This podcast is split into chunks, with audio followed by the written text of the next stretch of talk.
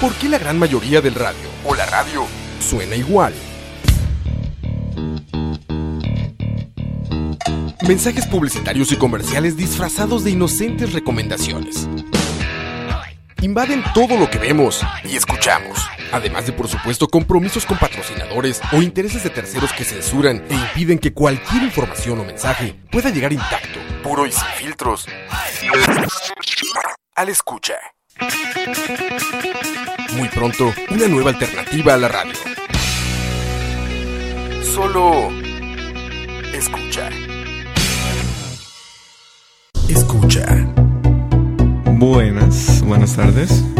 Buenas. Eh, bienvenidos a Malas Decisiones número 5. Hoy es martes, Martes 24, de abril, El día, más glorioso de la Universidad de Costa Rica. el día de la lucha contra el COA, dice, dice la mitología universitaria. Porque, ¿cómo es que dice el dicho? Quebrar la ley del imperio es respetar lo- la voluntad del pueblo. Una es- ya no me acuerdo. Eh, diputado How Much, de ese sí me acuerdo. Es, es el mejor.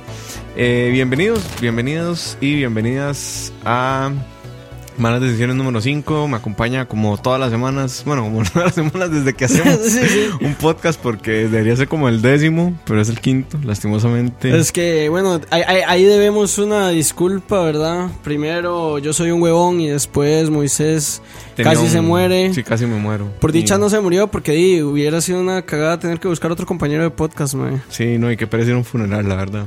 A mí me han pereza los funerales. Sí, pero bueno, Bueno, eh, como les habíamos dicho en el podcast pasado que tuvimos a Fito invitado, un saludo para Fito. como en todos los podcasts terminamos saludando a Fito. Sí, sí, más que sí tiene que ser. Y a Cachorro, saludos a Cachorro, saludos. No nos escucha, pero vale verga. Eh, vale ver. Porque nosotros también tenemos soniditos. Óigame. Ah, porque resulta, Escucha. resulta que Moisés tiene un juguete nuevo, No, no, no, no, aquí está desde hace rato, pero, pero aprendió a usarlo. pero ya aprendí a usar el MIDI que, que tiene campos acá. Eh, nada, bienvenidos. Eh, como les dijimos el podcast pasado, vamos a comentar hoy un tema económico. Don David, Que, vamos a hablar de bueno, en realidad lo cambiamos hace, 20 segundos. sí, hace más o menos cinco minutos, entonces, Gracias a don Abelino y a mm, don... Ay, jue... Juepu... el punto es que yo El estaba- sindicalista este... Eh, Albino y Abelino. A, a ellos dos gracias. Bueno, Abelino... A, pues, Abelino- para- a Abelino siempre hay que darle las gracias por Sí. recordarnos que siempre se puede estar peor. Sí, exacto. Siempre se puede caer más bajo. Eh, digo, por si no fuera suficiente ser un inmamable. Pero bueno, volviendo Pero al bueno, tema, volviendo eh, al yo tema. había propuesto que habláramos del tipo de cambio, así una hora súper aburrida y académica, y este man me dijo hablemos de impuestos porque di, Porque igual es aburrido académico, pero... Pero di, está generando muchos desmadres en todo, en toda la región, diría yo, porque En todo lado, en realidad. acá, o sea, Hablar de impuestos siempre es... o sea, no es exactamente impuestos, pero, pero digamos, el régimen de pensiones es lo que tiene ahora a Daniel Ortega A punto de que lo maten. y, y acá Y a su esposa la chamana, Rosario. y acá la vara tampoco está Aquí no está tanto Anis, pero... pero no está agra- tan tanis desde hace ocho años, por Sí. si acaso. Pero eh, quiero agradecerle públicamente, aunque ya esté muerto, a don Pepe Figueres por, por dejarnos sin ejército. Y por eso no estamos en la situación que están allá. Fuera del chingue, saludo a la gente de Nicaragua, un abrazo. Que todo mejore. Sí, sí. sí. Eh, y bueno, vamos a hablar de impuestos. Ching, ¿qué es un impuesto? Cuénteme. Bueno, un impuesto básicamente es... Depende de a quién le pregunte, ¿verdad?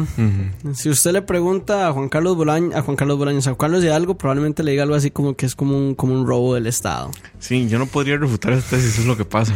Sí, ¿verdad? Sí, digamos, a mí cuando... Técnicamente es un robo del Estado, pero también es lo que permite vivirnos en sociedad, en cierta medida. Básicamente un impuesto es esto, ¿verdad? Eh, supongamos que somos una comunidad anárquica, eh, o bueno, una comunidad sin ningún tipo de gobierno, pero lo que pasa es que necesitamos una calle para ahí, para que las varas flu- fluyan bien. Entonces, di, básicamente alguien llega y dice, di, todos demos un poco de nuestro dinero porque es algo que nos va a beneficiar a todos y lo, lo usamos para financiar un proyecto. Entonces, esa es como la idea más arcaica de un impuesto, ¿verdad? Algo que todo el mundo da a cambio de que se financie algo. En el caso de Costa Rica estamos hablando de seguridad social, educación gratuita, libre Gua- gratuita y universal. Sí, gratuita y universal y Hasta- obligatoria. Obligatoria hasta noveno Eh, año y desde prekinder. Estamos hablando de infraestructura, estamos hablando de... Mi salario. Sí, seguridad, alumbrado público, policías, todo eso hay que pagarlo de alguna forma. Entonces lo que pasa es que nosotros los asalariados tenemos que dar un pedazo de nuestro... Bueno, no los asalariados, todo el mundo que tenga algo tiene que dar algo para que eso... Todo alguien que fluya. consuma, básicamente.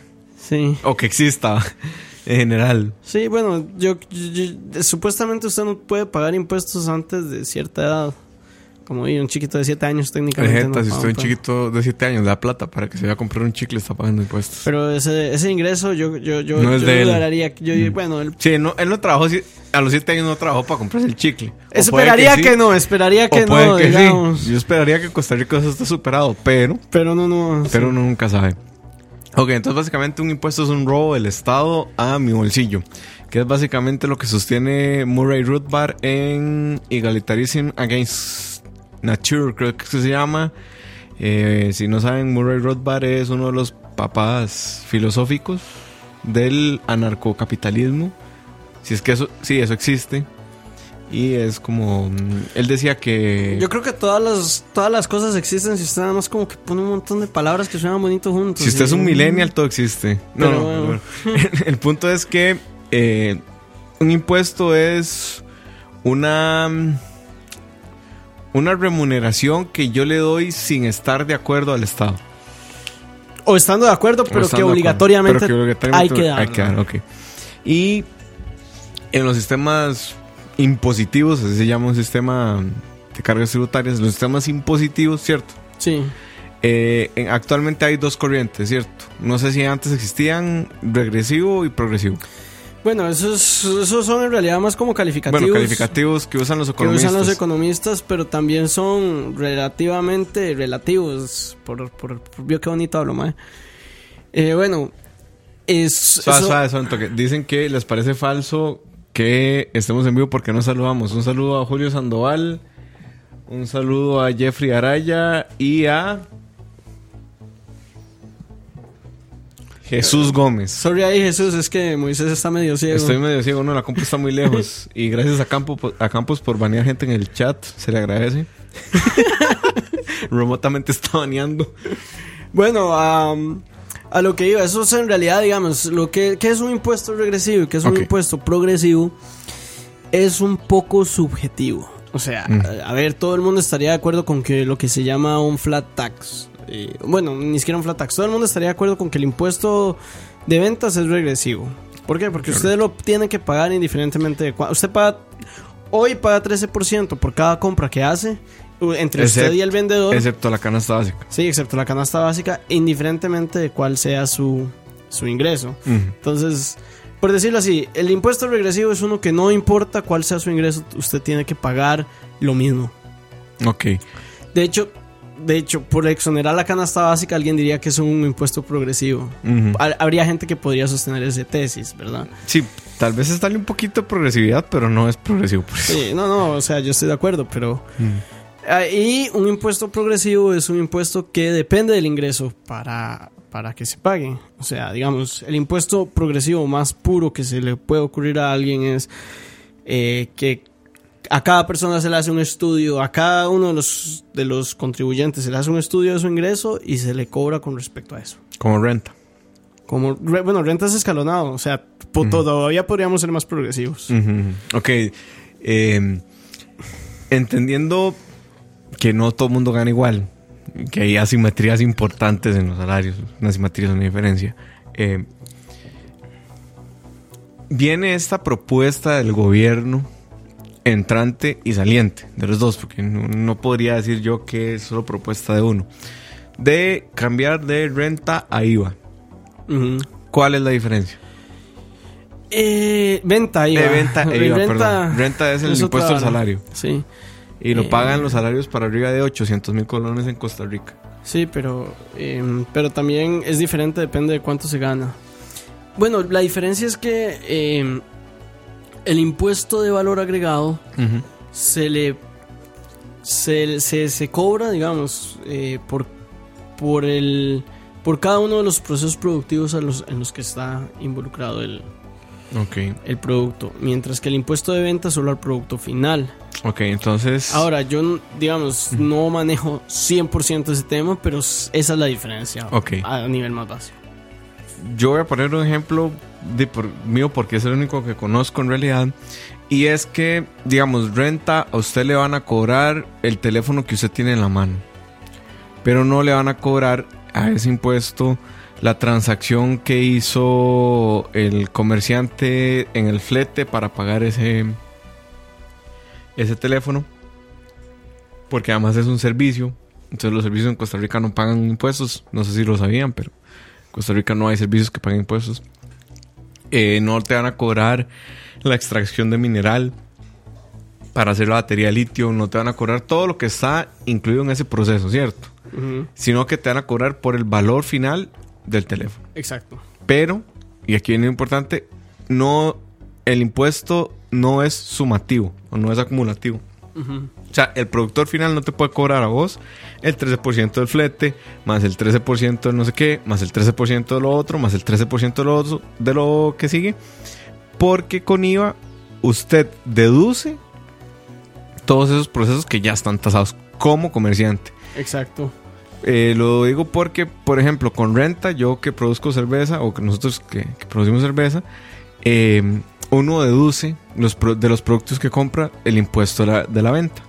Entonces, por ejemplo, si yo compro malta y lúpulo para hacer cerveza, eh, deduzco de, de esos, de esos insumos la venta. Exacto. Pero no puedo deducir el alquiler de local que estoy pagando, no puedo deducir los servicios que me está cobrando el contador, no puedo deducir el servicio de viaje que estoy pagando por, por distribuir la cerveza. Esa es la gran diferencia, ¿correcto? Hasta donde entiendo, sí. Ok.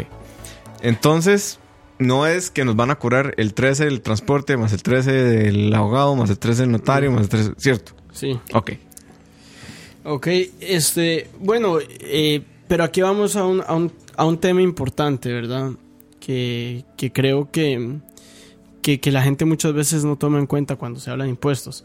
Que es que los impuestos, ha- hay una razón por la cual los impuestos son regresivos. Ok. eh, y es porque los impuestos tienen un costo. Ok. Entonces, Eh, digamos... por decirlo así, el ejemplo que puse anteriormente. Mm. Sería más fácil, sería más justo. Mucha gente estaría de acuerdo, no toda, pero mucha gente estaría de acuerdo. siempre hay uno que sale el canal. Eh, que sería más justo analizar persona por persona el ingreso de, las, de, de cada uno, ver cuánto ese ingreso le da para vivir y ver cuánto se le puede quitar y todo esto. Eh, el problema es que, por ejemplo, en ese caso, estoy poniendo un caso absurdo, pero en ese caso di, hay que hacer un estudio de ingreso para cada persona, ¿verdad? Entonces, Sería como contar los votos con un- una persona contar todos los votos de la República. Exacto. Digo, no, no, no estoy quemando a ninguna persona que haya votado por Fabri. Pero, Pero bueno. bueno. El punto es que, este, por eso es que los impuestos regresivos usualmente son los que muchas veces pasan. Por eso ahora se habla de IVA, ¿verdad? El IVA es un impuesto que di, yo nada más cambio la ley, eh, genero ciertas nuevas herramientas para cobrarlo y, y dele bimba.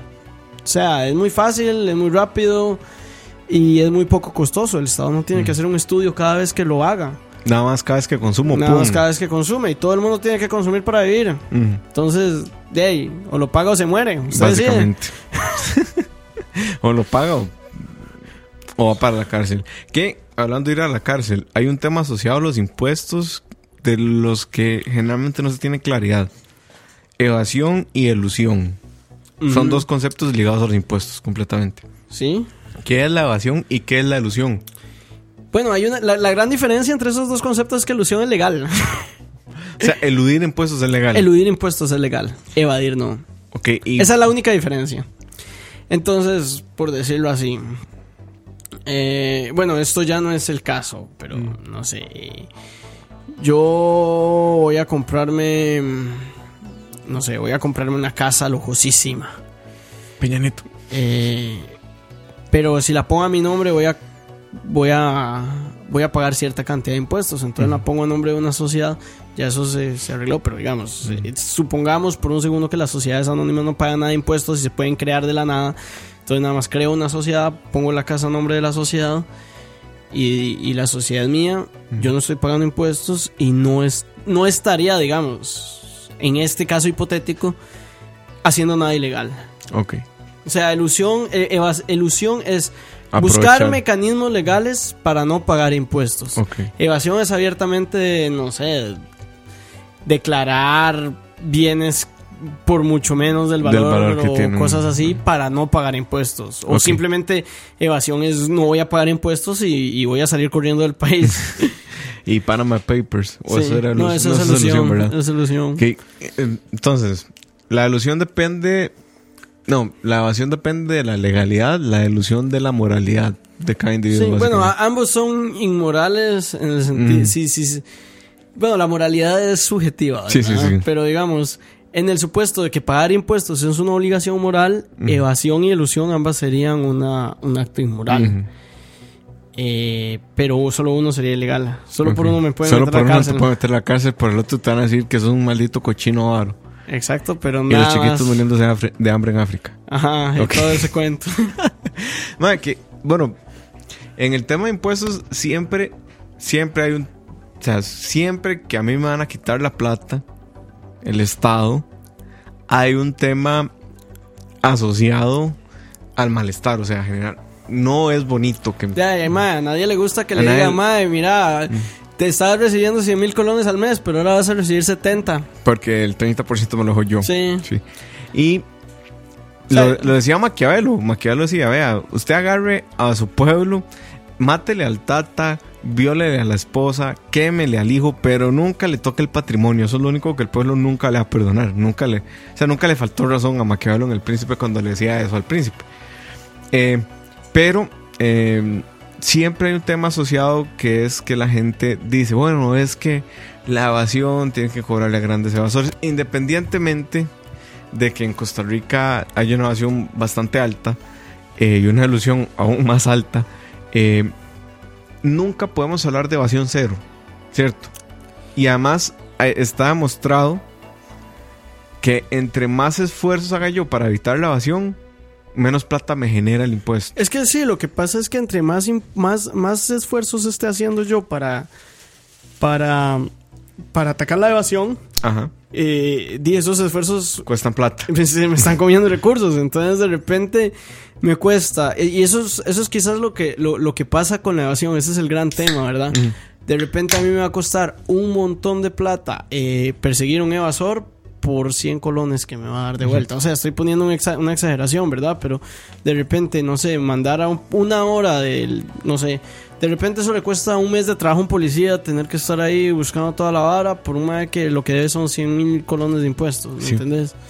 Sí, de hecho, O sea, bueno, puede salir más caro el caldo que los frijoles, que no ha pasado. o sea, no es. No es la gran vara. no es tan extraño que se pongan impuestos que salgan más caro cobrarlos que lo que se generan. un ejemplo de eso. Bueno, yo no, yo no tengo, en este momento no tengo un ejemplo claro, claro de eso, pero sí tengo un ejemplo parecido. Ok. El impuesto a las casas de lujo. Ay, man, pero es que eso es un. eso Eh, es un- el impuesto a las casas de lujo era, era más, más caro el proceso que tenía que hacer la persona Para pagar el para impuesto. pagar el impuesto que lo que, que lo que daba de impuesto. Qué estupidez. Pero bueno, eh, dentro de, del costo, de, digamos, de los impuestos y demás, hay un tema que no, digamos, no, no queda claro a la fecha, y esto es una explicación política probablemente, de por qué nunca actualizamos nuestro sistema fiscal. Nuestro sistema fiscal o nuestro sistema impositivo data de qué, de los 40. Yo qué sé. Tal vez 50, no, los 60, mentira. Y el problema es que la economía ha cambiado, ¿cierto? Pasamos Cierto. de ser productores agrícolas y demás De hecho, a vender servicios. de hecho, si no me equivoco, mae, y hay algún historiador que me corrija, Un montón de iletrados, no hay ningún historial. Qué lindo, trata, trata a la gente este cabrón, ¿ah? Como si fuera tan. Como si fuera tan culto el carajo. Como si no fuera un polo de Santana. Bueno, eh, que la última, como verdaderamente gran reforma de impuestos en el Mm. país se hace en 1914. Eh, que la hace don Alfredo González Flores y el Y pueblo le, le- paga mm, haciendo el golpe de estado, el único golpe de estado en los últimos 100 años del país. Sí. Don Alfredo, que es mi presidente favorito, por cierto. Sí, sí, es Tuanis, el mae tenía un bigotón todo, Sí, todo sí. Tuanis, tenía pelo, de los pocos que tiene pelo. Mm. ¿Cómo es que ese cambio de producir cosas a vender servicios impacta los, los impuestos? O sea, ¿cómo es que cómo es que el que la economía cambie de hacer de sembrar frijoles, arroz y verduras a tener call centers impacta en la plata que recauda el Estado? Di, muy fácil, vos, vos vos- lo dijiste anteriormente, los servicios no pagan impuestos. Y si ahora lo que vendemos son servicios, cada vez más transacciones tienen... No, no, no, no, cobran. no cobran impuestos. Ahora, yo no creo que esa sea la razón por la, por, por la que tenemos una crisis fiscal, ¿verdad? O sea, Entre otras razones. hay, hay- es, es- es un fenómeno muy multidimensional. Eh, pero probablemente es cierto, si hubiéramos pasado una reforma fiscal en los 60, no estaríamos en este problema ahorita. Que a mí me da risa el argumento que usa la gente de reactivación económica para mejorar la finanza pública. Es cierto, pero es mitad cierto y mitad falaz. Es cierto porque la gente va a consumir más. Pero es falaz porque probablemente la actividad con la que vamos a reactivar la economía es con servicios. Y no por Eso es impuestos. cierto. A ver, vos estás hablando de, de lo que es reducir los impuestos para, Ajá, para, para el- recaudar más. Que eso pasa. Eso existe. Eso existe, ¿verdad? Eso existe, no. Sí, no. Existe la teoría. Es, es la curva, la- lo que llaman la curva de Laffer en economía. Ah, existe. ¿verdad? Y básicamente lo que pasó es, es una historia como graciosa. Dice, dice la leyenda. Como todo en economía. Sí. Dice la leyenda que, que estaba este Mae Reagan, que era un actor. Y que fue presidente de los Estados Unidos. Por Sí. ustedes creían que uno, uno puede caer más bajo. Bueno, no es como que el presidente actual. No, no, a ver, yo a Trump no lo cuento. Para mí él es un payaso que está en, en Pero- el despacho oval. Estaba Reagan y se sienta con este mae que se llama Arthur Laffer, que es como un mae así como súper, súper crack en economía. Y le dice, mira, yo quiero... Yo, yo quiero saber cómo reactivar la economía. Quiero saber, pero me da miedo porque yo tengo que gastar un montón de plata en, la, en, en, en, en- en el ejército para que vaya a matenicas. Porque eso era lo que hacía Reagan. Sí, porque claramente un, un actor está completamente capacitado en temas de geopolítica. Eso lo sabemos. Pero bueno, entonces el mae decía, "Di, yo, yo ocupo todavía sé que me siga entrando plata para matar nicas, pero di, también quiero reactivar la economía. Entonces Laffer le dice, saca una servilleta y hace una curva y la vara y le explican una servilleta, dice la leyenda, cómo Porque así funcionan los cercos de la economía Sí. con servilleta. dice que, Perdón. que si bajamos impuestos aumentamos recaudación. Básicamente la idea es esta, si bajamos impuestos primero cortamos costos de cobrar impuestos, como ya dije. Después la gente va a tener más dinero, como va a tener más dinero va a consumir más y como va a consumir más va a pagar más impuestos, entonces aumenta. Suena, la lógica es infalible, la, lo- Sí. la lógica es muy buena. El problema es que empíricamente eso no ha sucedido nunca. Nunca. Nunca bajar impuestos ha reactivado la economía. Nunca al bajar ha reactivado la economía, sí, nunca ha resuelto una crisis fiscal. De hecho, es diferente, hay- ¿verdad? hace poquito salió una noticia, creo que fue en The Wire o en O sea, o en Bloomberg, no recuerdo, que lo que no en New York Times fue que hace poquito pasó una reforma fiscal Donald Trump que cortaba impuestos a, a grandes capitales básicamente. Y lo que pasó no fue que reinvirtieron la plata, fue que la gente con la más, o sea, la gente, los socios con más plata, que la reforma los impactó directamente, recompraron acciones. Sí. O sea, nunca, nunca, nunca hubo ese Sí, derrame ese- económico. ese- no, el punto es este. La, la economía sí se reactiva porque yo tengo más dinero y voy y gasto más. Pero la, la pregunta es si lo que yo si lo que yo estoy ganando porque estoy ganando más impuestos porque hay más consumo eh, realmente es mayor que lo que estoy perdiendo por dejar de percibir impuestos. Y hasta donde yo sé, nunca empíricamente ha sucedido. Creo que hay un caso en Noruega donde se teorizó con una simulación que pudieron haber recogido más impuestos si hubieran hecho el, el, digamos, si hubieran cortado, si hubieran aumentado menos, y ni siquiera era que estaban cortando impuestos, se fue que lo aumentaron y dijeron, tal vez hubiéramos recaudado más impuestos si hubiéramos aumentado menos los impuestos, que tiene cierto sentido. Pero de nuevo, empíricamente, hasta donde yo sé, no ha habido ningún solo caso de una, de una situación donde las finanzas públicas hayan mejorado Por- porque se redujeron los impuestos. Tenemos una pregunta de Emanuel Sánchez Tobar. Dice, ¿qué hacemos con el gasto? Es una pregunta súper truculenta. Em, por ver. muchísimos motivos. ¿Qué hacemos con el gasto? Eh, Nosotros estamos hablando de, de impuestos como súper teóricamente. ¿Qué hacemos con el gasto en Costa Rica? De ahí. Hay que redirigirlo, es lo que yo creo. Lo que yo creo es que el, el problema, hasta donde yo sé, eh, recuerden que el tema lo decidimos 20 segundos antes, Sí, entonces no hicimos research ni nada, estamos Eh, hablando pura mierda. Ah, pero el, el, los, el gasto en Costa Rica actualmente, en los próximos años, creo que es como un 80% ya está comprometido. ujú. Eso no se puede No. cortar. Del para presupuesto cortar- ah, sí. está comprometido un 95%. Pero ya por ley, o sea, por, Por ley. leyes. El 95% de lo que se gasta en Costa Rica ya está comprometido. Y el problema es que entonces, eh, y para hacerlo hay que cambiar leyes. Cambiar leyes toma tiempo. Y el problema es que la crisis hay que resolverla en los dos años. Sí, en menos, de hecho. Eh, yo, Y lo otro Mm. es, eh, no, ya me acordé, no era el 80% que estaba comprometido, un 80% son salarios, mae. sí, sí. ¿Y qué es lo que pasa con los salarios? Que si vamos a, a cortar, sala- cortar salarios, de nuevo, requiere un consenso más difícil que Que pasar una reforma fiscal. Mm. Porque son derechos adquiridos y entonces usted tendría que hacer que todas las personas voluntariamente renuncien a un derecho Correcto. adquirido. Por una que no renuncie ya. Sí. Y, Y- además, ju- jurídicamente, eso es muy delicado. Y la otra es despedir personas. ¿Cuál es el problema con despedir Sale personas? muy caro. Le tenés que pagar prestaciones y te sale más caro el caldo que los frijoles. Sí, yo- ahí quiero hacer como una eh, una nota al pie, no soy jurista, pero sé que esto pasa. Cuando usted hace un consenso de que las personas voluntariamente renuncien a derechos adquiridos, puede quedar jurisprudencia que atente en contra del principio de progresividad de la ley. ¿Qué quiere decir el principio de progresividad de la ley? Ese principio dice lo siguiente. De un punto en específico en el tiempo hacia adelante, todos los derechos de más que usted quiera, vale. Pero todos los menos, no vale.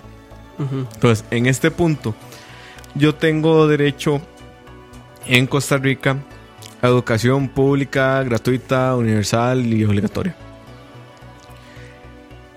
Hacia atrás, probablemente mis papás no tuvieron ese derecho. Bueno, yo tenía hasta noveno grado, digamos, hasta ahí llegaba la ley. Mis papás probablemente fue hasta primero, hasta primaria. ¿Qué es la progresividad de la ley? Que a mí no, el Estado no me puedo quitar el derecho y la obligación de asistir hasta noveno grado. Me la puedo ampliar hasta quinto grado, pero no me puedo volver a que el derecho llegue hasta sexto grado. Eso es, entonces ese es uno de los mayores problemas, atentar contra ese principio. Si voluntariamente todo el mundo renuncia, el tema es que se puede crear jurisprudencia y ya es más delicado, pero eso es solo una nota al pie Sí. de por qué es complicado. Y hablando de salarios, el mayor problema de los salarios del sector público es que la curva de crecimiento no es lineal, No, es como es exponencial. exponencial. Entonces estoy un año más y me cae mucha más plata Correcto. cada año. Correcto. Ese es el mayor problema de los salarios. Que eso sí se puede cambiar. Sí, claro. Pero de nuevo, requiere ley requiere- y, una ley tiene que pasar por el Congreso. Y bueno, imagínense, si el plan fiscal se viene discutiendo desde hace un par de meses. Imagínense cuánto podría tardar una ley que parta de cero. Y, ojo, Y, y que aclaremos, digamos, con respecto a- al, al gasto en. Costa Rica, es necesario sí, es necesario controlarlo modificarlo. y es necesario modificarlo. Y eso es importante y eso debería de tomarse como prioridad. Yo no estoy diciendo que no.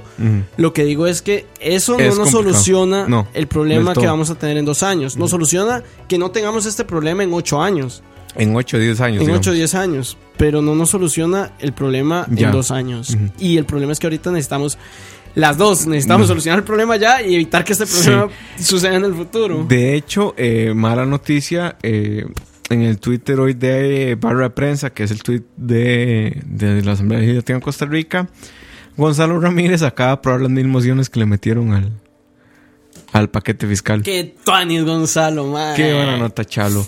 Eh, ¿Por qué eso es un problema? Bueno, a la reforma fiscal, el proyecto de ley de fortalecimiento de las finanzas públicas, así se llama, eh, le habían dado vía rápida. ¿Qué quiere decir vía rápida? Hay dos sesiones para discutir, una cantidad limitada de mociones. Si se terminaron las dos sesiones y no se vieron las mociones, se vota el proyecto. Y eso se había aprobado. Pero hoy, don Gonzalo Ramírez, presidente de la Asamblea Legislativa, decidió Gracias, Álvarez de Santi. decidió que eran viables las mil mociones a dos semanas de cerrar la legislatura. Entonces, la Asamblea Legislativa más ineficiente que yo recuerdo, no tengo datos para asegurarlo, de Espérese este a la país. que viene. Sí, sí, sí, por eso, hasta ahora, hasta hoy. La que viene no ha entrado en funciones, pero. La Asamblea Legislativa más ineficiente que yo recuerdo en funciones hasta la fecha o en producción de leyes, decidió no irse por la puerta grande y decidió unilateralmente don Gonzalo Ramírez poner- aceptar las mil mociones que le metieron al proyecto de ley de fortalecimiento de las finanzas públicas. Que ojo, ojo, pasó algo que yo nunca hubiera visto, que es ver a Otto Garas y a Jorge, a Otto Gara y a Jorge Arguedas estar de acuerdo en algo y presentar mociones en conjunto. Un partido abiertamente de izquierda con uno abiertamente de derecha le ponen Eso, eso logran los impuestos, amigos. Eso Para es lo que logran, para que vean el poder de Todos estamos en contra hasta que, hasta que falla el Estado y estamos como Grecia. Sí, sí. Que eso es lo otro. Lo otro que te iba a decir. ¿Qué pasa cuando estamos en un contexto, no es crisis fiscal? O sea, tuvimos crisis Sí, de sí. liquidez el año pasado. Estamos en un entorno fiscal muy delicado. ¿Qué pasa si entramos en un quiebre técnico del Estado? A ver, Porque no, porque no recaudamos lo suficiente, que es lo que está pasando ahorita, y gastamos mucho. A ver, básicamente lo que pasa es. eh, Es esto. A ver, yo. Digamos, yo soy el Estado. El Estado, por naturaleza. Hay un comentario que, que vale oro. Julio González dice: Top 10 pranks went too far. Gonzalo Ramírez.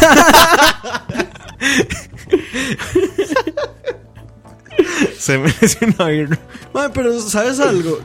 Bueno, hasta. Chalo hoy, no es el peor. eh, sí, hasta hoy, para mí, había superado las expectativas. Sí, claro, había que manejado yo bien la tenía. Sí, sí. de él como, como, como presidente. O sea. Ah, claro, había superado las expectativas no porque hizo una buena labor, sino porque mis expectativas Las de todos eran muy bajas. eran muy bajas. Sí, pero bueno. Pero bueno, volviendo al tema de qué pasa si, si estamos en una crisis fiscal verdadera, digamos. Si ya el Estado dice, puta, no puedo pagar.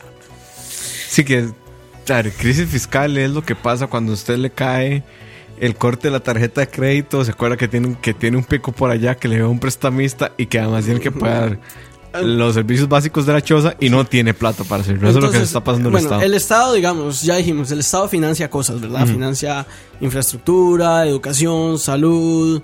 Todo esto lo hace con impuestos, que es su principal forma de, de, de, de ingreso. Eso es, es su principal ingreso. Ajá. Cuando el Estado tiene más gastos que, que, ¿Ingresos? que ingresos, tiene que financiar ese extra con algo. Ese Y pide extra plata. se financia con plata, que eso es, eso es en todo el mundo, ¿verdad? Mm.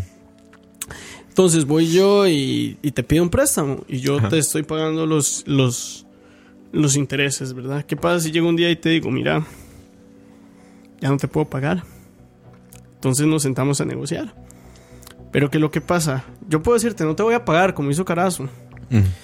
Pero entonces vos decís, ah, no me vas a pagar. Bueno, en unos meses, cuando necesites plata, Ver qué hace. yo no te voy a prestar. Y el Estado va a necesitar plata en unos meses.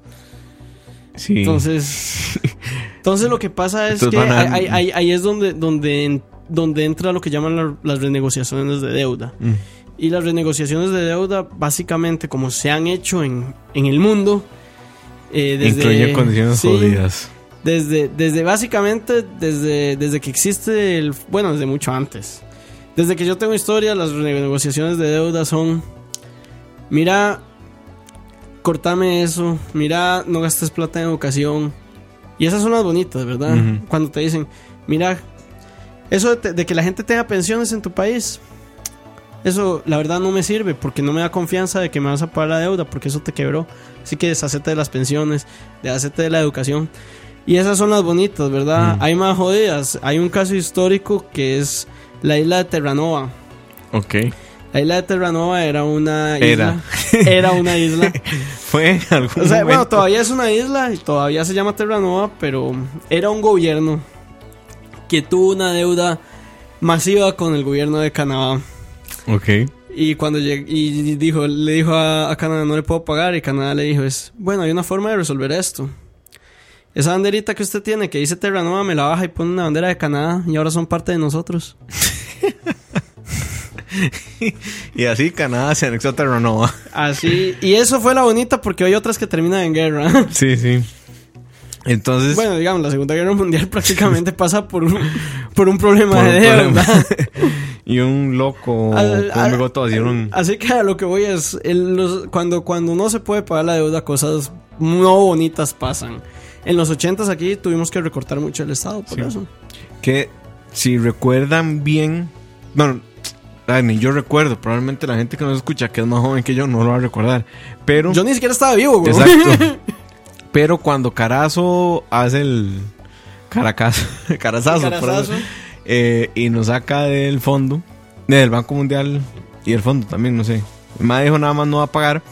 El colón pasó un- de un día para el otro de usted pagar por dólar dos colones, tipo de, tipo de cambio, digamos, dólar dos colones. Al día siguiente el dólar estaba a 150 colones. Sí, e- eso también pasa. Esas son otras cosas que pasan cuando un Estado no puede pagar la deuda, ¿verdad? Primero, las deudas son intereses. Un interés es básicamente un poco de plata que yo le pago a la persona que me está debiendo dinero cada mes o cada año o cada cierto tiempo. Ujú. O cual- cualquier persona que tiene un préstamo sabe que es un interés, pero lo estoy diciendo porque y así también funcionan los intereses del Estado eh, es, los intereses varían, ¿verdad? Entonces, eh, ¿qué es lo que pasa cuando el Estado, eh, cuando la gente siente que el Estado no va a poder pagar una deuda? Eh, el, el Estado, la gente le va a decir al Estado, mira, dame intereses más altos. ¿Por qué? Porque yo creo que no me vas a poder pagar y quiero recuperar por lo menos algo. Mm. Quiero recuperar por lo menos el, el capital de inversión. Sí, entonces eso aumenta los intereses, entonces es, es más jodido porque aumenta el hecho de que ya estamos endeudados porque estamos endeudados, ¿me entiendes? Y además, si yo estoy, este, si yo estoy endeudándome en otra moneda, eh, los demás me van a empezar a cobrar cada vez más de esa moneda. Entonces esa moneda va a au- aumentar su precio, porque la demanda de esa moneda va a aumentar. Y además la gente no va a querer tener mi moneda porque sabe Porque que, vale va a valer menos. Entonces el tipo de cambio termina desfavoreciendo el consumo interno. así, o, la importación. Porque sale Costa más caro. Todo lo importamos. Sí, en Costa Rica lo único que no importamos, por regla general, arroz. Y eso lo deberíamos... de- Y podría y podríamos importarlo, digamos. Eh, cerveza, a no ser que usted sea un hipster como yo, le gusta tomar cerveza importada. Usted no tiene por qué tomar cerveza importada. Eh, Intelectuales, no importamos intelectuales. no, los expulsamos más bien. los exportamos. Los exportamos. Potencia mundial, bonito, papá. Pero no. Los expulsamos suena más como lo que hacíamos el 48. Sí, sí. Eh, pero eh, es lo importante de los impuestos. ¿Por qué? Porque es mentira que nos vamos a poner de acuerdo. O sea, no nos ponemos de acuerdo ni cuando estamos de acuerdo, seamos honestos. Eh, no nos vamos a poner de acuerdo para hacer una calle. No nos vamos a poner de acuerdo para poner un bravo público. Porque además es muy oneroso. O sea, la gente dice como, sí, pongámonos de acuerdo y, y nosotros construimos la calle. Ajá, ¿y a quién le paga el ingeniero? ¿Y quién le paga el bajo? ¿Y quién? Sí. O sea, no, no es tan sencillo como el ideal de ponernos de acuerdo. Por eso es que funciona el Estado, porque el Estado... El Estado funciona porque un grupo más pequeño que toda la población se pone de acuerdo para hacer cosas. Sí. De repente. O sea, cuando se ponen de acuerdo. A veces no nos ponemos de acuerdo, pero es, es mejor un disenso entre 57 personas a un disenso entre 5 millones de habitantes. Eh, y el Estado se financia con, como lo hemos dicho, con impuestos. Por aquí me preguntaba, o sea, tenemos comentarios de Gustavo. Dice, pero hay una cosa sobre... Que ya nos mandaron a freír churros. No, dice, pero hay una cosa sobre que yo veo mal, sobre los impuestos. Yo pago impuestos como muchos y creo que hay que hacerlo, pero llega el momento en que uno paga los impuestos y no siente que están gastando más hace, o al menos pienso que la gente al ver que no es justo, o sea, lo que pagan con lo que se invierte en infraestructura, en fortalecer entidades del gobierno, donde debería ser mejor y cada vez uno de las cosas peor. Dígame, no es algo que a uno le quitan las ganas de pagar impuestos y creo que hay mucha gente que evade pensando de esta manera. No sé si estoy en lo O sea, cierto. Solo es un pensamiento. Básicamente Pues- lo que estoy entendiendo, eh, porque yo creo que por, por, la, por, por la forma en que, en que lo estamos leyendo no, no queda muy claro el oyente, pero básicamente lo que entiendo que dice Gustavo es eh, que eh, el hecho de que a veces uno paga impuestos y siente que no está siendo, que no, no se Que no- retribuyendo ajá. tan bien como deberían. Correcto. Sí, eso pasa. Eso pasa. Eso pasa. Pero también pasa porque recuerden que el gobierno es O sea, no- hay que ser muy ingenuo para pensar que si la calle en mi casa tiene un hueco, por el, por el hecho de que yo pague impuestos, inmediatamente se van a arreglar la calle. Ahora, es, es, Es un tema de eficiencia y eh, eficacia, y completamente. Y es, cierto Pero- que el Estado costarricense históricamente en los últimos años ha sido muy ineficaz. Y no, no estoy Sí, hablando correcto. de los últimos cuatro años, estoy hablando de los últimos 20, 20. años, 30 Sí, años. yo no voy a defender la ineficacia del Estado, pero eh, sí creo que hay que tener en claro que Costa Rica no es el GAM. Eso es cierto. Entonces, cuando usted ve cosas, bueno, hoy salió un video de Casa Presidencial, si quieren verlo, está en el Facebook de, de Casa Presidencial. No le estoy haciendo propaganda, pero es para que vean- para dimensionar un poco cómo es que Costa Rica no es el GAM. Eh, cuando usted ve cosas como la inversión más alta de la historia en fortalecimiento de acueductos rurales, usted decía, a mí eso que me importa, me pela 3 hectáreas de pi. Ah, ¿verdad? Pero eh, el asunto es que más allá de que a usted le importe o no, es un tema de que el Estado nos gobierna a todos. no, pero más allá de eso, digamos, creo que es importante y eso lo rescato. Como, como dice el compa, es importante exigir que los gobernantes eh, inviertan bien los impuestos y es importante exigirle efic- eficacia al Estado que no la está cumpliendo bien. Exacto. Pero me parece que es un error. A como están las finanzas actuales, eh, es muy contraproducente más bien no pagar impuestos por eso. Porque Correcto. a como está la situación actual, más bien lo que vamos a tener es una situación donde estamos peor si no pagamos impuestos. Aquí Emanuel dice que no tenemos seguridad alimentaria, el arroz sí es importado. Bueno, yo no tengo datos que respalden esa información. Hasta donde yo tengo entendido, con arroz es como un actor de presión muy importante. Hasta, no, no, es- eso, bueno, lo que yo entiendo, de nuevo, no tengo los datos acá, pero eso es cierto. Ah, perdón. O el TRA.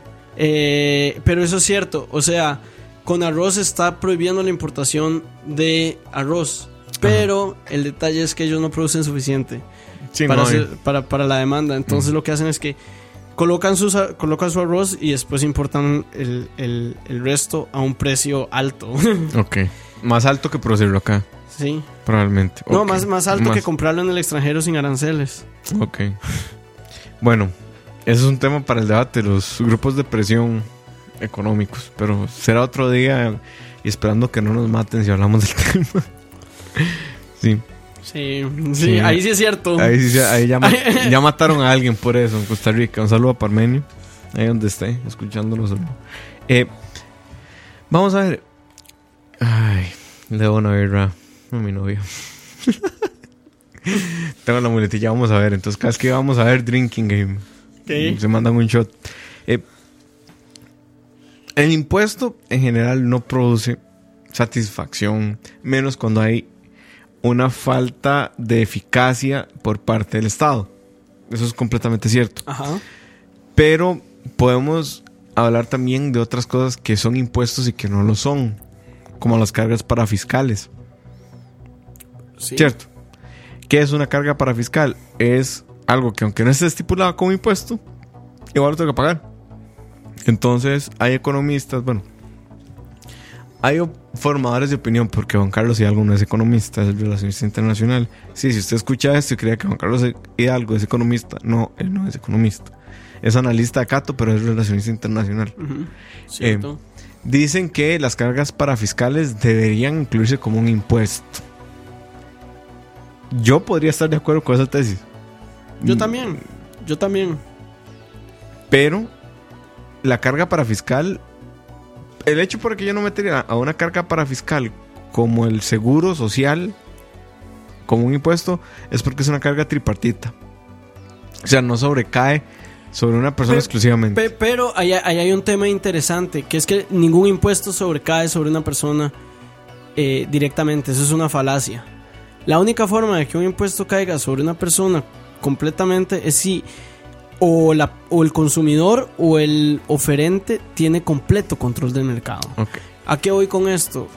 El 13% de ventas que tenemos ahorita, ¿qué- ¿cómo, ¿cómo funciona?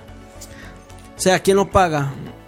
Ya lo pago yo cada vez que hago una transacción. o lo paga el, el, el- el O lo paga el vendedor vendedor. que o- sabe que si te cobra más caro vas a irte donde el, donde el, donde el otro vendedor. Mm. O sea, depende de eso, depende de cuánto poder tenga cada uno, ¿verdad? O sea, si, si alguien tuviera el monopolio del aire y me dice que me cobra un 15% de impuesto del aire, y yo, yo tengo que, yo tengo que, que, Mm. este, que, que tragarme el impuesto me lo trago. Sí, no hay, no hay forma de salirse. Sí. Pero, O, o pagas o te morís. Pero si alguien me dice, mira, este, yo te vendo esta birra a 10 colones, de los cuales 6 tengo que pagar por impuesto, y un madre a la par me dice, madre, te vendo esta birra a 7 colones, y yo me como ese impuesto. No, te, o sea, yo me como ese impuesto, pero tengo un, un colón de ganancia. Digo, vas a irte donde el otro. Sí, te vas donde el que te cobre más barato. Exacto. Entonces depende mucho de qué tanto puedes sustituir un- un- una cosa por la otra, ¿verdad? Si Ajá. puedes sustituirla muy fácilmente, probablemente el vendedor quiera decida tragarse el impuesto y decir, Ujú. "Di, me importa, prefiero tener un colón de ganancia que tener cero. Pero si el MAE tiene el completo control o es un monopolio, ahí sí te lo tragas todo. Como te gusta. sí, y en general. Los Salud. in- salud, dele. En general, los impuestos son un tema fascinante y ya se hizo un despiche aquí. Iba a pasar algún día. Ustedes no están viéndolo, pero. Pero. Eh, se acaba de hacer un desmadre. Vamos a ver, eh, preguntas del público, vamos a leer. El público, hijo de puta, me siento como un sábado gigante, man.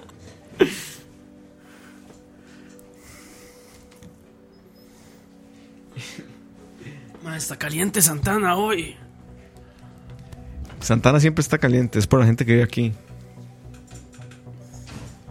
Ok, Gustavo dice una pregunta: ¿Ustedes qué piensan del flat tax? O sea, le dejo a Chin, que es el economista.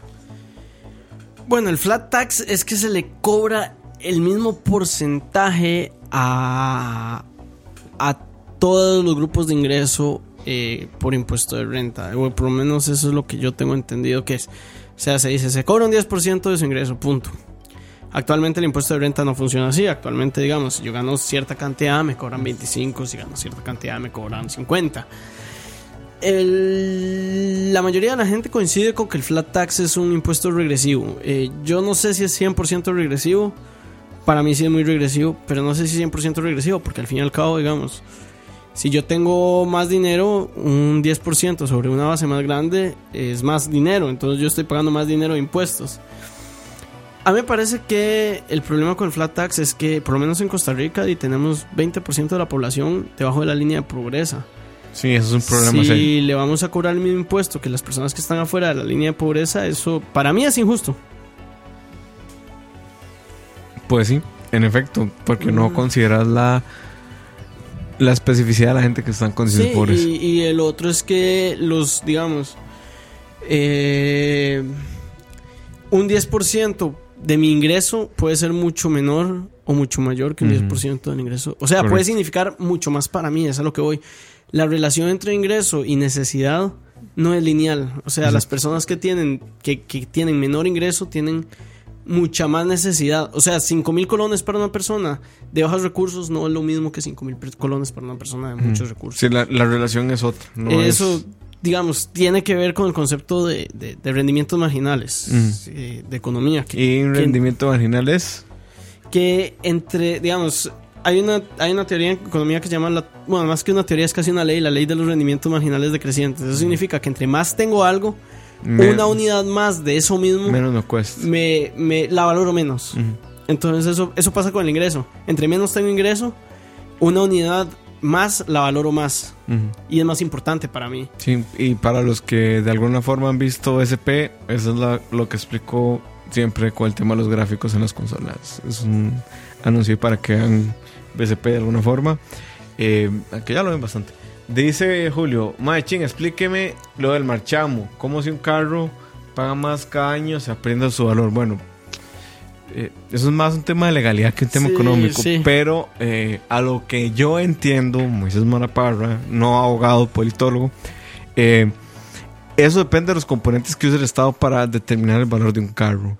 Y en Costa Rica sí sé que se castiga mucho el hecho de las emisiones de un carro. O sea, las emisiones de, car- de, de gas de un carro. Digamos, su ineficiencia con el tiempo se castiga muchísimo. Sí.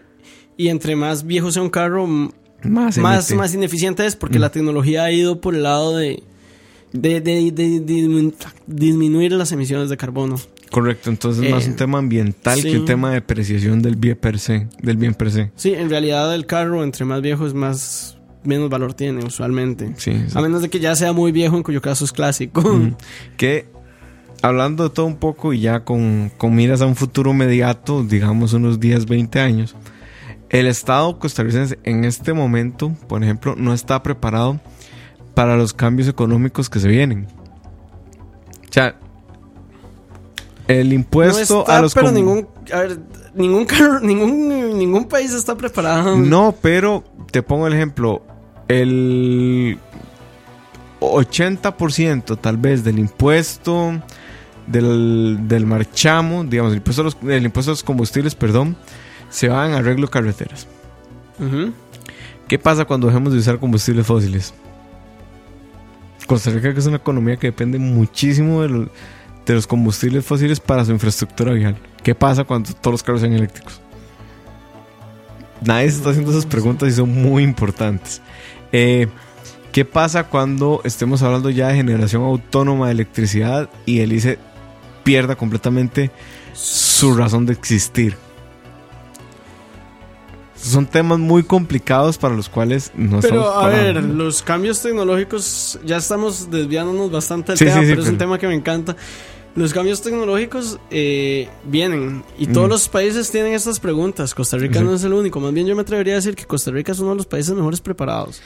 Porque tiene una base de profesionales relativamente baratos para la capacidad que tienen, pero capacitados. Sí. Y no tiene suficiente infraestructura, no tiene una infraestructura tan desarrollada como para que tenga que cambiar tantísimo. Mm. El tema es que Costa Rica, el costo de las calles no es lineal, es exponencial y depende de la geografía. Voy a hablar de calles por poner un ejemplo. Depende de los materiales que usted use, de, la infra- de las horas hombre que necesite para hacer la calle y de la geografía, que ahí es donde viene el componente no exponencial. Eh, no lineal, sino que es exponencial. Entonces, a más montañas tengo usted en un país, en un país como Costa Rica, eh, más caro le sale una carretera porque hay que Porque hacerle es- más trabajo ingeniería. plano en Costa Rica. Ah, sí, por eso es que aquí las ciclovías pegan un montón. Porque, Madre, pero hay varios lugares donde podrían ponerse. Sí, sí. Aquí en Tana. sí, pero yo no me iría de Santana a San José en bici. No, Subir no. hasta las palomas en matarse. No, pero de mi choza a tu choza podrías irte en bici. Ah, sí, yo me voy a pie. Ok, dice aquí Gustavo. Pero entonces, una pregunta sobre los carros. Lo de la ley de los carros eléctricos. ¿A quién creen que beneficia? Luego por el precio de esos carros, que es un montón. Bueno, yo puedo responder a esa pregunta en dos vías. La ley de, de carros eléctricos no se hizo pensando a quién se iba a beneficiar, más bien se hizo pensando a quién iba a joder. Purdy Motor fue los primeros que dijeron, man, nos están jodiendo porque Toyota no tiene un carro completamente eléctrico, eléctrico ahorita, solo tenemos carros híbridos. Y la los legisladores dijeron, me vale tres hectáreas Sí. de ver, ¿verdad? Se Pero... puede agarrar esta, esta tarjetita, dice que dice Elon Musk que importe este Sí, mae. exacto. Y lo otro es que el tema con los carros eléctricos es que si usted ahorita compra un carro eléctrico, usted va a ser lo que se conoce como un early adopter de la tecnología. ¿Qué caracteriza un early adopter? Que número uno es de los primeros en consumir una tecnología dada que es novedosa. Y número dos, que va a pagar muchísimo más por esa tecnología dada.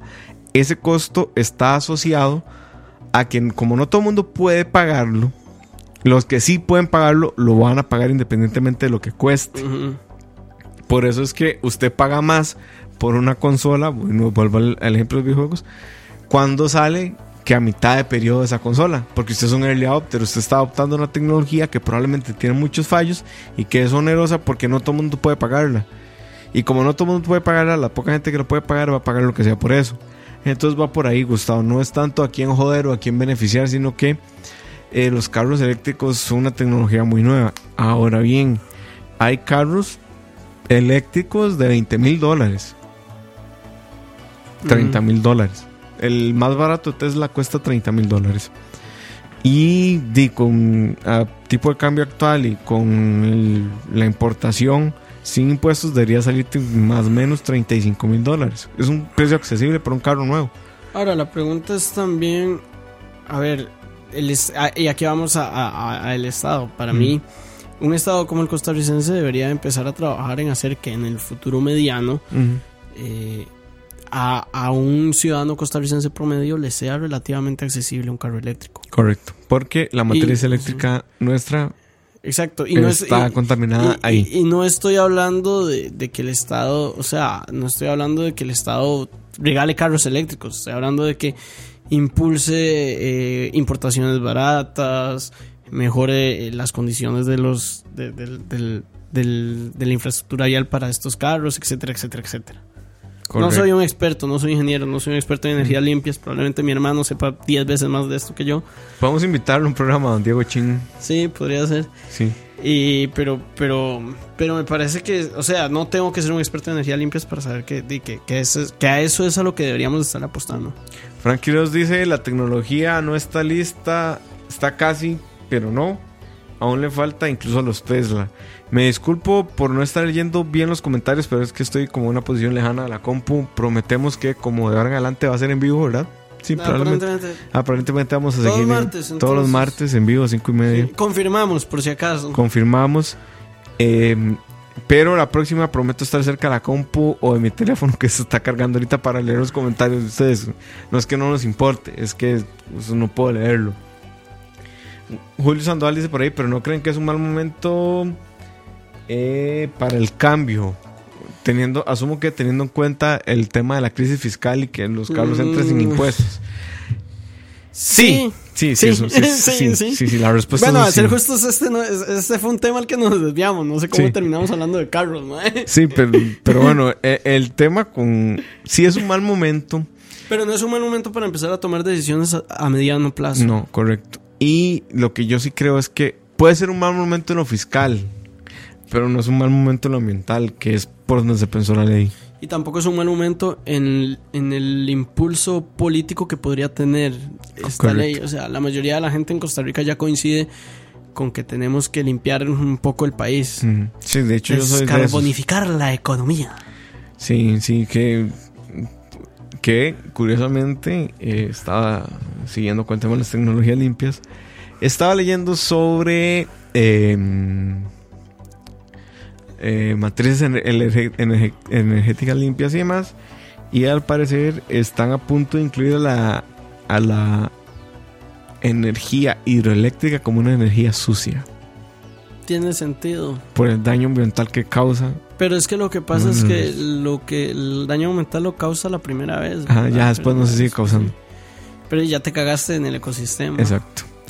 Y gente. De hecho, en el tema ambiental podríamos ver, yo tengo un contacto que, podri- que podríamos invitar, pero creo que el mae vive en California, entonces de por Skype tendría o que ser, FaceTime sí, ahí vemos. Sí. Eh, creo que eso es todo por hoy. 59 minutos exactos de programa de este momento. Eh, muchísimas gracias por acompañarnos en Malas Decisiones número 5 sobre impuestos. Tenemos tema para la Tenemos próxima tema para la próxima semana. ¿Cuál es? Inmunidad. Inmunidad. A, pro- al- a propósito de lo que pasó Bueno. con Celso Gamboa la semana antepasada. Bueno, tomemos en cuenta algo, compa. La próxima semana es primero de mayo, el martes. No importa, venimos con ese problema. Ok. Sí, sí, sí. Día, día del trabajador. No, no, no lo Eh, digo por eh, eso, lo digo porque vamos a de- deberíamos de mencionar un poco lo que va a pasar ahí como encuesta de moras pasan cosas importantes los primeros de mayo. Cierto. Y este también. Pero eh, tran- tranquilo, vea, así hagamos el programa a las cinco y media de la tarde o a las 6 de la noche. no al directorio legislativo ahora. no se han puesto de acuerdo. Bueno, no, al parecer sí. Al parecer sí. Hoy salió diciendo Ricardo Benavides que le van a dar sus votos al PAC. Me sorprendió la noticia. A mí mucho, también. Mucho. Me parece que es un gesto de buena voluntad. Igual del segundo año, igual se van a coger al PAC. Estoy- A seguir la tónica. a seguir la Ah, tónica. o sea, si seguimos la tónica de, de, de estos de este tiempo, el primer año le dan el directorio legislativo al PAC, el PAC la caga y, y le cierran la puerta. Correcto, exacto. Porque no. Esperemos que no sea el caso. Esperemos. Eh, bueno, gente, eso es todo por hoy. 24 de abril del 2018. Malas decisiones número 5. Esperamos estar más constantes ya de, de aquí en adelante. Nos disculpamos por las ausencias, pero bueno, estar enfermo y, y Cachín de repente di, no pueda venir, di, pasa. Pero bueno, nos vemos. Eh, ya no hay cancioncitas. Ya, Eh, ya, ni ya. tampoco cuñas, ni nada de eso No. bonito. Me gustaría ver si la próxima semana podemos traer a Fito, que al parecer fue Sería del agrado de nuestra audiencia. Sería bueno traer un abogado. S- son- Tal vez, o sea, puede ser Fito, puede ser otro compa. Creo que abogados es lo que más sobra en este país. Sí, podemos decirle a Silvia también Sí, para tener una, pensando. una invitada mujer. Y bueno, nos vemos. Un abrazo a todos. Y recuerden, estamos por escucha. Eh, estamos en Spotify también. Nuestras voces, Sí. nuestras melodiosas voces están en Spotify. Y nada, quédense por acá porque ya viene Alex con Detrás del Sonido. Es un programa de música de cine. Y habla Alex, que habla como así, muy grave. Entonces nos Ah, es buen vemos. locutor, es buen locutor. Sí, sí, es buen locutor. Nos vemos, gente. Buenas tardes. Que la pasen bonito. Bueno. Escucha.